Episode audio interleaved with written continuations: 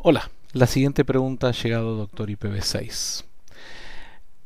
Pregunta si en un barra 127 las dos direcciones son asignables a host o si se descarta una dirección para red y queda para una, una para el host. Em, esto viene emparentado con los barras los barra 30 que utilizamos en IPv4 para dar IPs en, en enlaces punto a punto. En IPv4 se utiliza un barra 30 donde una IP es de red, dos de host y uno de broadcast. Entonces, las dos de host se asignan a cada a un lado de un router y eh, del otro lado del otro router. En IPv6 no existe el concepto de broadcast. Em, no hay broadcast, hay unicast, anycast o multicast. Eh, broadcast no se utiliza absolutamente para nada, es más, no está definido en las RFCs de IPv6. Entonces, las direcciones generales de Unicast constan de 48 bits, que son el prefijo de red. Los siguientes 16 bits son el identificador de subred y los últimos 64 bits son el identificador de interfase. Es decir, que no existe tampoco el concepto de máscara para identificar la subred, sino que la subred es inherente a la dirección IPv6.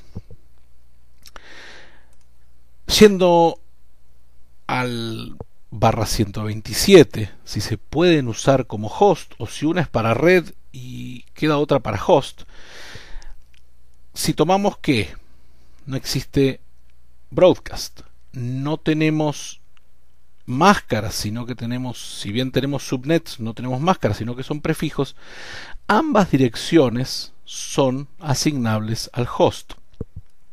La menor de ellas se la podremos asignar al router 1 y la mayor al router 2.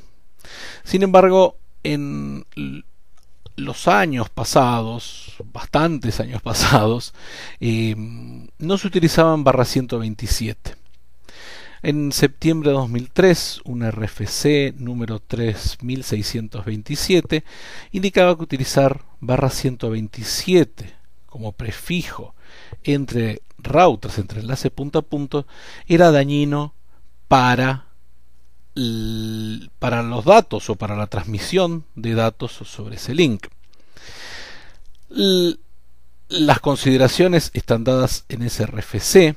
Eh, de septiembre de 2003 y muchos proveedores de, equipos lo consideraron em, como, como una opción válida. Entonces no dejaban configurar barra 127 en los enlaces punto a punto. Otros vendedores sí lo dejaban y otros vendedores sí dejaban, pero dando una advertencia que probablemente estemos utilizando una dirección de Anycast, que es lo que reclama ese RFC 3627. En abril de 2011 se edita otra RFC 6164 6164 donde se aconseja la utilización de un barra 127 para links entre routers. Esto también las consideraciones están en el RFC. Eh, ambos RFC son bastante cortos como para leer, eh, pero lo que habla esta última RFC 6164 es que los problemas identificados por la 3627 realmente en la práctica y esta es la gran diferencia con esta RFC, en la práctica no se han visto e incluso no utilizar barra 127 eh, podría tener más problemas de seguridad eh, que utilizarlos. Al final de la historia, eh, otra RFC de febrero de 2012 pasa a categoría de histórico, la RFC 3627, donde no recomendaba la utilización de barra 127 acá viene todo el cuento, a que usemos tranquilos barra 127, teniendo en cuenta que una dirección puede ser asignable a un router y la otra a la otra, ya que no hay ni dirección de red ni dirección de broadcast como nos tenían mal acostumbrados IPv4. Espero que la explicación haya sido eh, satisfactoria y esperamos más preguntas de ustedes. Muchas gracias, mi nombre es Tomás Lynch. Hasta luego.